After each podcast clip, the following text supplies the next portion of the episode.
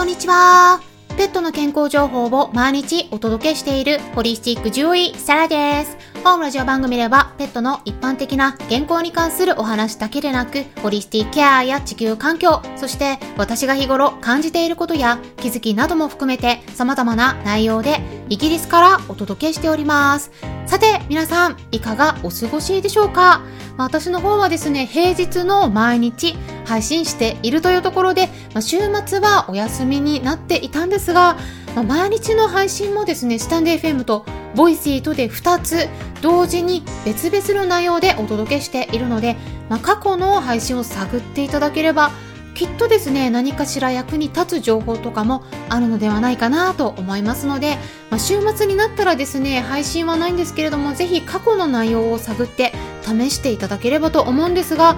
本日はですね Voicy の方で夜の9時からコラボライブを開催します。はい。ということで、まあ、9月12日月曜日の本日は耳から美味しいフードウェルネスさんと再び一緒にコラボライブを開催するんですけれども12日が豆腐の日ということで日本とイギリスの豆腐について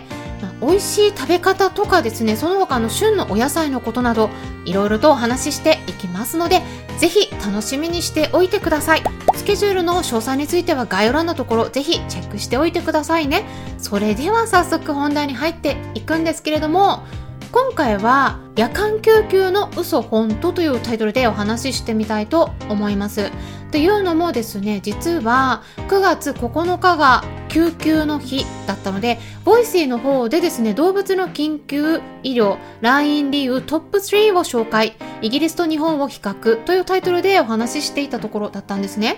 まあ、こちらもですね、概要欄にリンク先を記載しておきますので、まだ聞いていない方はぜひチェックしてみてくださいというところなんですが、今回は、まあ、その夜間救急でもまた別の視点からお話ししていきます。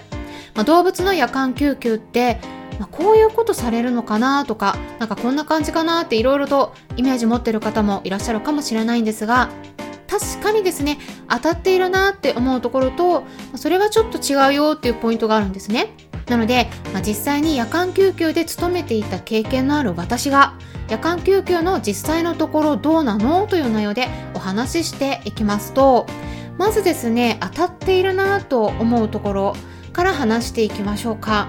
皆さんですね多分夜間救急の動物病院に行ったらですね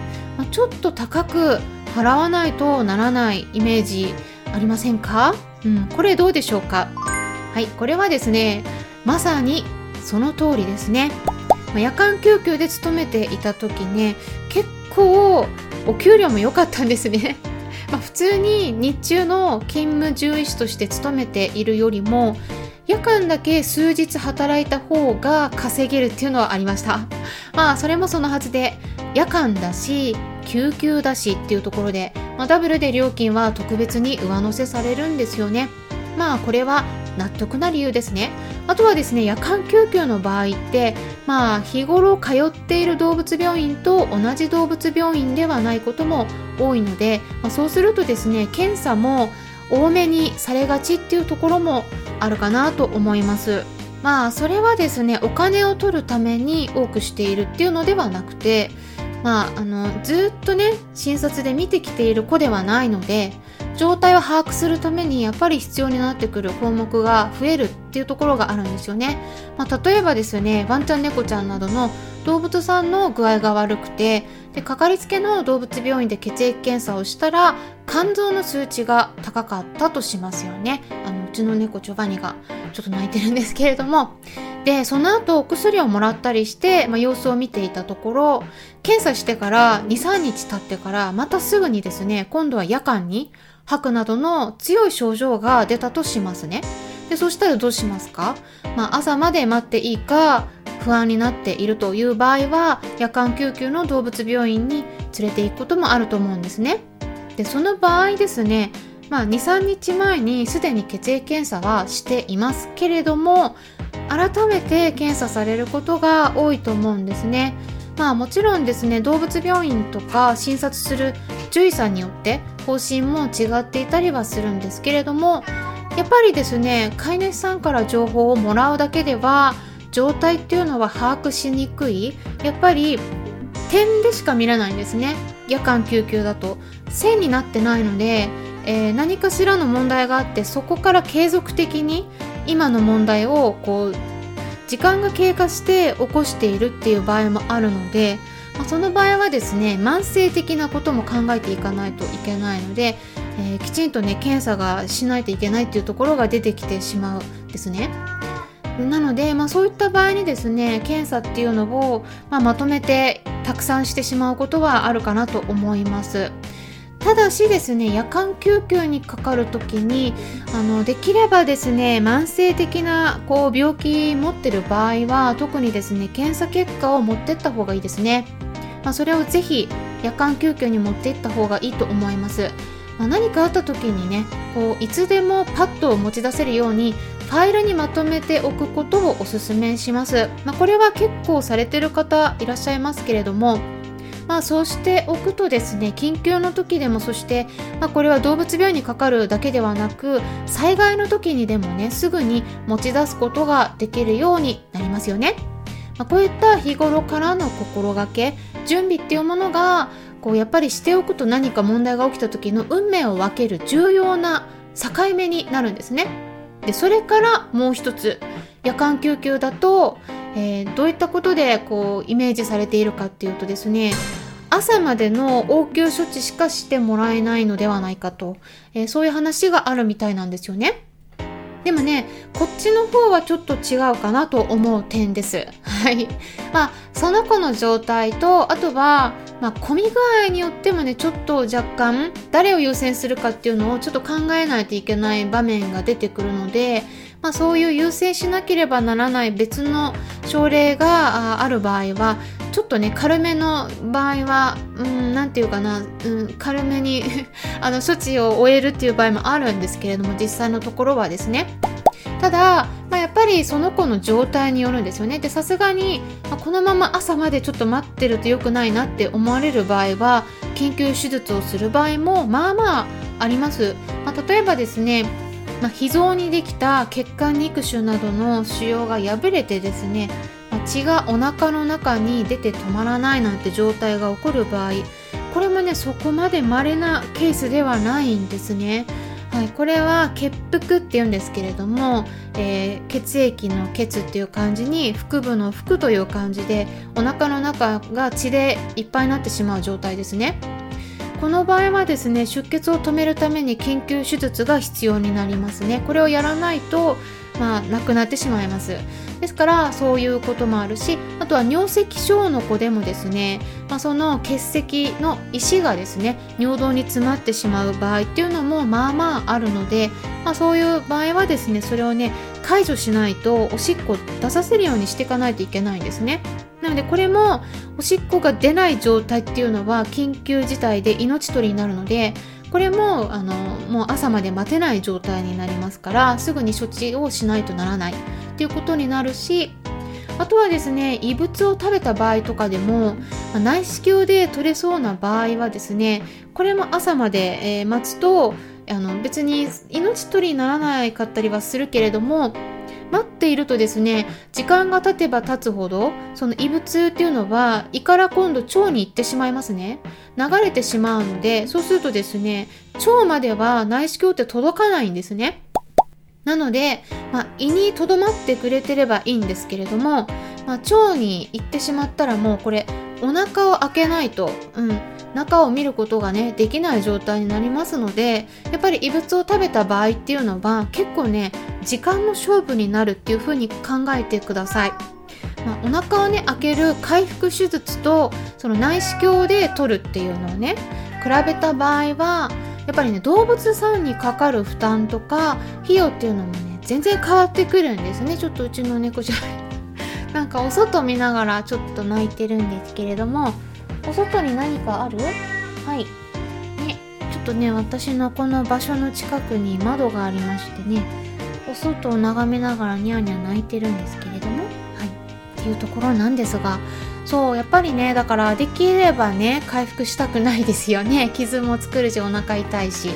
だからあの内視鏡で取ってあげた方が全然楽ちんなのでねでそうするとあの胃にとどまってる時間の中でやらないといけないのであのあんな待てないんですねですからまああのできるだけですね異物を食べてしまった場合は早めに動物病院に連れて行くようにしてってくださいそしてですね、まあ、内視鏡までやらなくてももっと早い場合はその異物の種類にもよるんですけれども吐かせるお薬を注射を打てばですね自分で吐いてでそこで出してくれる場合もあります。まあ、なので、うん、本当に早ければ早いほどいいということなんですね異物を食べた場合とかも。でまだね他にもちょっとこのあるあるなことうん、あの嘘本当みたいな話他にもあるんですけれどもちょっとね時間が来てしまったので 今回はこのくらいにしておきますまあ嘘っていうかね、うん、ちょっと違うかなっていうものとあとは本当だよっていうもの一つずつ合わせて2つ今回お話ししてみましたのでぜひぜひ参考にしてみてください。あとですねいよいよメタバースでのリスナー交流会が開催されることになりました。はい。はい、ということで、はい、以前からですね、このスタンデー FM のメンバーさんだけで、まずは開催してみようということで、一緒にね、ちょっとお話できたらいいかなって思ってるんですね。で、まあ、ちょっとお伝えはしていたと思うんですが、最初は少人数で、このメンバーさんだけでですね、メタバースのクラスターというアプリを使うので、その使い方についてちょっとみんなで一緒に試してみながらお話ししてみようというところ、簡単なちょっと気軽な企画でね、やってみたいと思います。で、日程については今からお伝えしますので、ぜひぜひスケジュールの方、押さえておいてくださいね。日程は9月24日土曜日の夜9時からになります。概要欄のところにも記載しておきますので、ぜひチェックしていってください。でちなみにですね、そちらについてレターの方からご質問がありましたので、そちらにも回答していきます。こういった文章でした。サラ先生、こんにちは。リトルサマーです。クラスター、PC でダウンロードしましたが、本当にダウンロードできているかわかりません。ダウンロードできていたらどんな画面になりますか？そこから何かやることありますか？というとほほな質問です。ということだったんですが、リトルサマーさんギフトもいただきましてありがとうございます。ギフトいただけるとですね、すっごく励みになります。まあ、またですね、いただいたギフトはすべて動物福祉団体への寄付に充てさせてもらいます。まあ、動物福祉団体はですね、毎年だいたい10月か11月ぐらいに寄付するようにしているんですね。なのでそちらに当てていきますので、本当にありがとうございます。で、そしてですね、うん、まあ、回答なんですが、まずダウンロードできたかどうか確認したい場合はですね、クラスターのウェブサイトにある公式ロビーっていうね、うん、ルームっていうかその部屋があるんですね。うん、なので、まあ、そこのページを開けてですね、で、これはリンク先も概要欄につけておきますので、そこから飛んでいただければと思うんですが、そしたらですね、右側に遊びに行くって書いてあるウェブサイトのところにね、水色のボタンがあるんですね。遊びに行くって書いてあります。で、そちら押してみてください。そう、あの、他の方もですね、クラスターをダウンロードはしてみたという方、うん、いらっしゃったら、まずね、ダウンロードしてない方はするしないと始まらないんですね。うん。なので、していただいて、してない方は、あ、じゃない、した方はですね、あの、ぜひ一度公式ロビーに行ってみてください。で、これは、あの、リンク先概要欄に載せておきます。で、そうするとですね、なんとなく簡単な操作もこう使いながら分かってくると思います。なのでその時やってみていただくっていうこととしてはその遊びに行くっていうブルーのボタンを押すっていうことですね。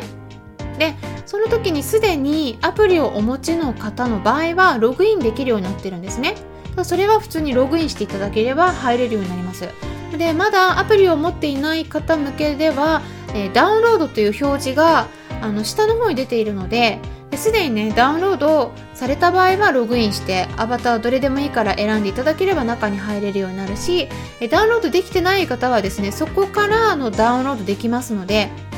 ぜひ両方表示されているのでえちょっとね見てみてください。メタバースでの交流会も本当にね楽しみですね。最初はまずはメンバーさん優先に招待させてもらうのでまだメンバーになっていない方でちょっとやってみたいとかね入りたいっていう方いらっしゃったら概要欄のところチェックしてみてください。えっ、と、そちらの方からメンバーになる方法とか、あとメンバーシップ制度についても解説してあります。ということで、今回は夜間救急のあるある嘘と本当について回答していきました。ぜひぜひ参考にしてもらえたら嬉しいですし、参考になったという方はよろしければいいねボタンのクリックとかフォローもしてくださるととっても励みになります。そしてもしも周りにこういった私がお届けしている情報に興味のありそうな方がいらっしゃったら紹介してもらえたらさらに嬉しいです。いつも私の Twitter の方をリツイートしてくださったり、Instagram の方でもいいねボタン押してくださったり、紹介してくださってる方々、本当にありがとうございます。それではまたお会いしましょう。ホリスティック上位、サラでした。